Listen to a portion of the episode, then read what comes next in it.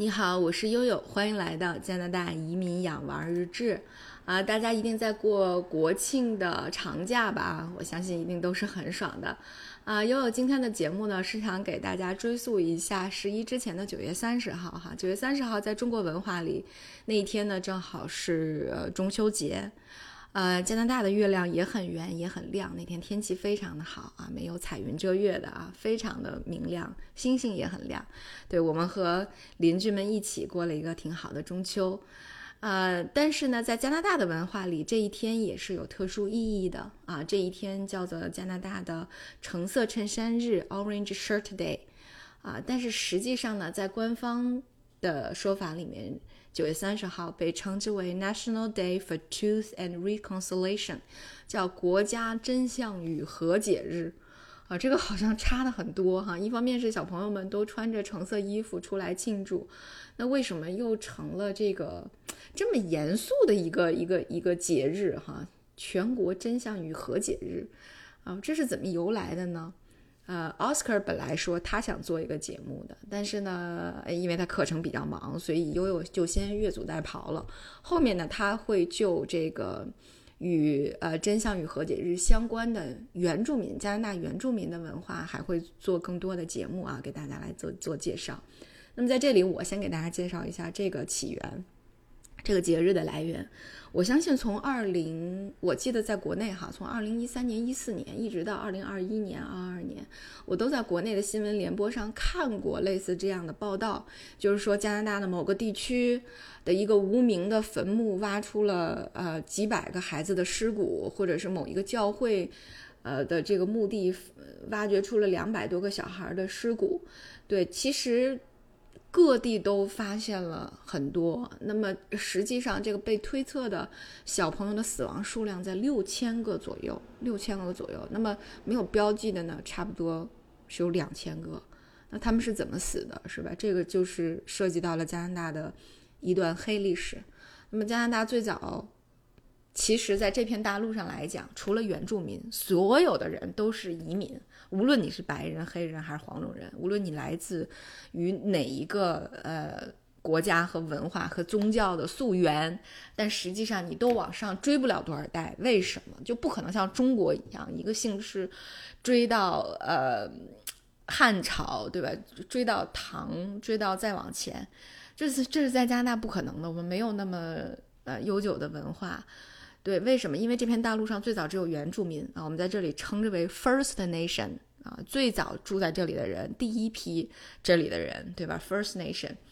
对。但是呢，由于后来这个所谓西方啊，来自于西班牙、法国、英国、欧洲、欧洲的这些探险家们哈，以及逐渐对这片大陆发生兴趣，然后一开始打着皮毛生意的这种，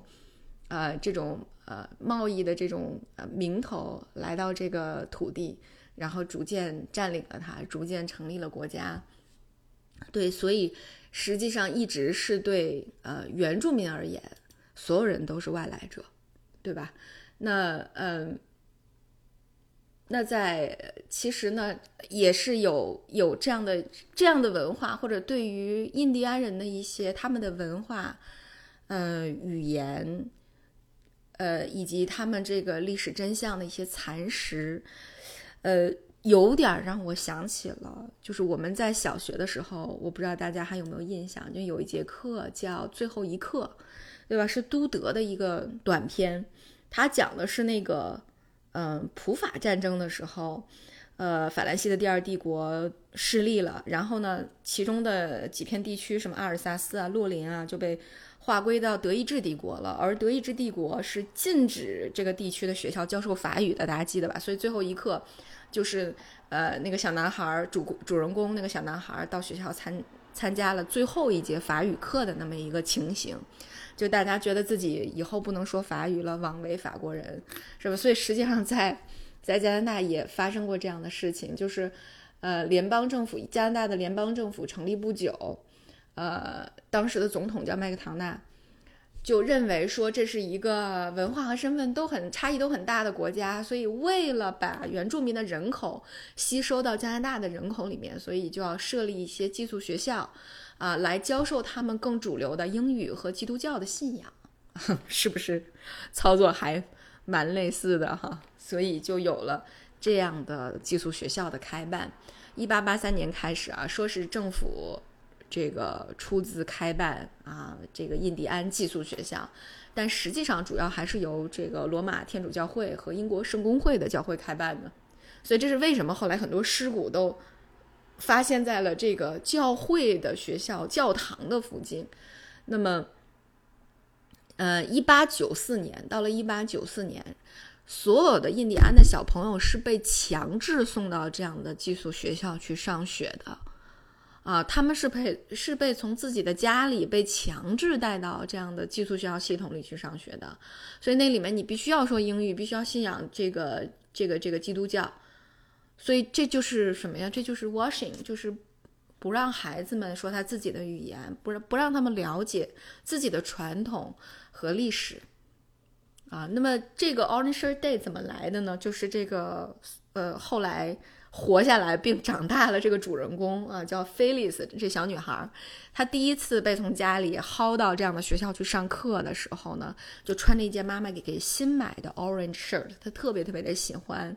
但是到了学校之后，直接这件衣服就被扒被扒了，然后再也没有还给她，她就非常想念妈妈，也想念那件衣服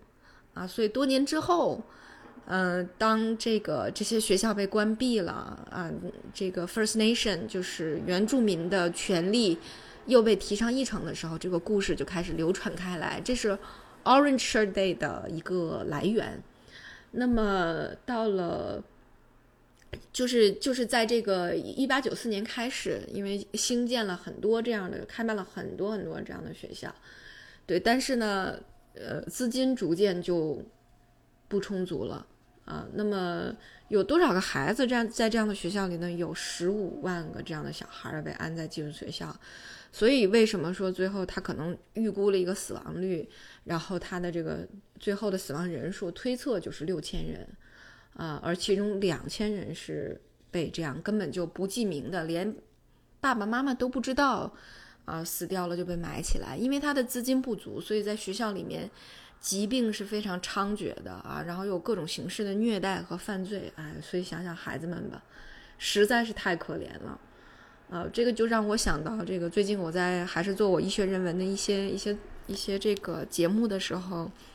呃，想做一个视频节目，就是介绍这个呃乙肝疫苗的呃发明，乙肝疫苗发明也类似，它是嗯，这个克鲁格曼博士在。呃，这个纽约的一个特殊儿童学校里面开办的啊，就是因为也是一样的情况，就是跟家庭完全是隔离的，这是个寄宿学校，然后小孩很多很多，然后钱又不多，呃，资金又很少，孩子们得不到很好的照顾，所以肝炎肆虐的流行。于是呢，实验人员就让他们主动去感染肝炎，做成实验组，呃，做成实验组和对照组，啊，最终研发了这个疫苗。所以。这个里面都存在了大量的，大家就可以看到，就是凡是有这种这种情况，凡是有这种你无法监控的寄宿学校啊，无法获悉，家长根本参与不了，然后资金又短缺，那么必然这其中就会让儿童的权利得不到基本的权利都得不到保障啊，所以这个这个这个事情实际上始终有全国的游行，在过去的这个。呃，过去的几十年甚至上百年，就是就始终都有公众的游行来抗议这件事情，但是呢，始终都没有得到重视，直到慢慢的一九五零年，然后政府才开始放宽对原住民的限制，开始关闭学校。那么最后呢，是一九九六年关闭了最后一个学校。呃，那么关闭最后一所学校的十年前，一九八六年啊，那么加拿大的联合教会，嗯。这个为寄宿学校的事件啊进行了正式的道歉。一九九二年的时候，英国的圣公会和其他一些天主教会呢也开始道歉了。啊，二零零九年教皇也道歉了啊，所以这个慢慢的，其实这件事情就逐渐定性了。那么二零一三呃二零呃一九九一九九一年的时候，加拿大成立了一个原住民皇家委员会。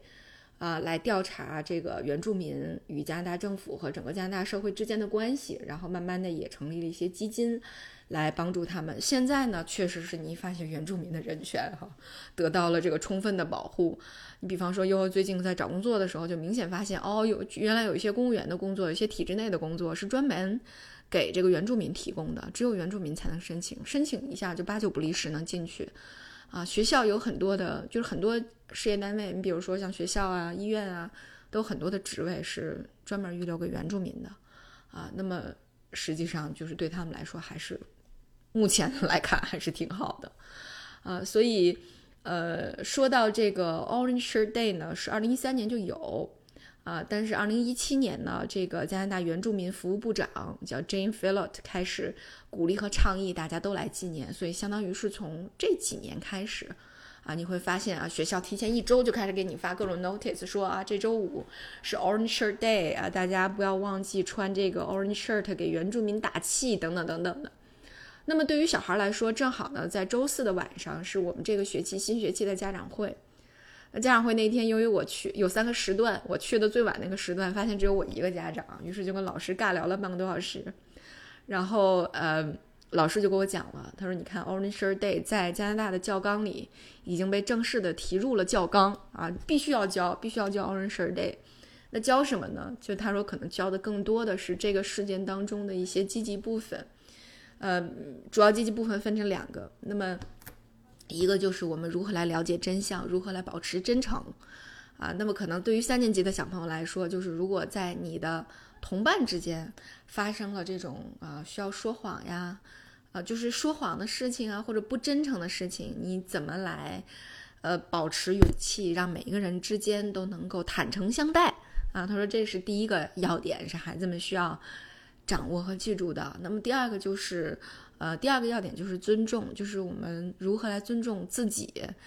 呃，和尊重别人。那么尊重的重点就是，我们之间可能都有不同，人和人之间都是不一样的。我们可能外貌不一样，我们可能说的母语不一样，我们可能文化和家庭背景不一样，而且我们身上也可能有和别人不一样的兴趣和关注点。那么怎么来彼此尊重啊？那么在这个尊重里面。怎么来把握这个应有的社交的礼貌啊？等等等等。他说：“你看，我们讲的就是，呃，这个所有人的文化体验很重要，而保证文化体验都很公平，每个人都觉得很舒服的一个前提就是坦诚和尊重啊。所以在这里面呢，这个标语就定成了 ‘Every child matters’，每一个孩子都很重要。哎，这个。”一说这个，我就想到了美国的这个 BLM 哈，我们不太一样，我们是 ECM，Every Child Matters，每个小朋友都很重要。对，所以在这里面呢，就是不仅仅是对原住民，还有对自己、对他人的一个文化理念认同的一个方式方法啊，所以就是最终就集成在了这一件橘黄色的衬衣上啊，每个小朋友都穿一下，来表示对这种社会价值观和理念的认同。啊，所以今天呢，我们就来聊一聊哈，包括上一次我在聊这个收又收到警情通报的时候，也有听友说，哎，为什么这个呃加拿大犯罪率特别高？呃，我说因为正好下周我约了一个警官的朋友聊天，那我们会探讨一下这方面的深层次的原因哈，由专业人士来给大家提供一些一些见解。对，但是在我看来，可能。犯罪率居高不下，或者说最近逐年攀升的一个主要原因，就是加拿大的移民太多了。而目前，嗯，他的这个文化更强调的是 respectful，对吧？更强调的是尊重彼此的不同。呃，但是呢，我觉得他缺乏中华文明上一个比较更高一个层次的格局，叫和而不同，对对吧？就是我们到底在哪个方面是统一的呢？对这个方面强调的少，而 Orange Shirt Day 呢，给了。呃，这方面的一个尝试啊，所以我觉得为什么我们的节目有有有必要把这个这个这这样的一天专门拿出来给大家讲一讲啊，所以还是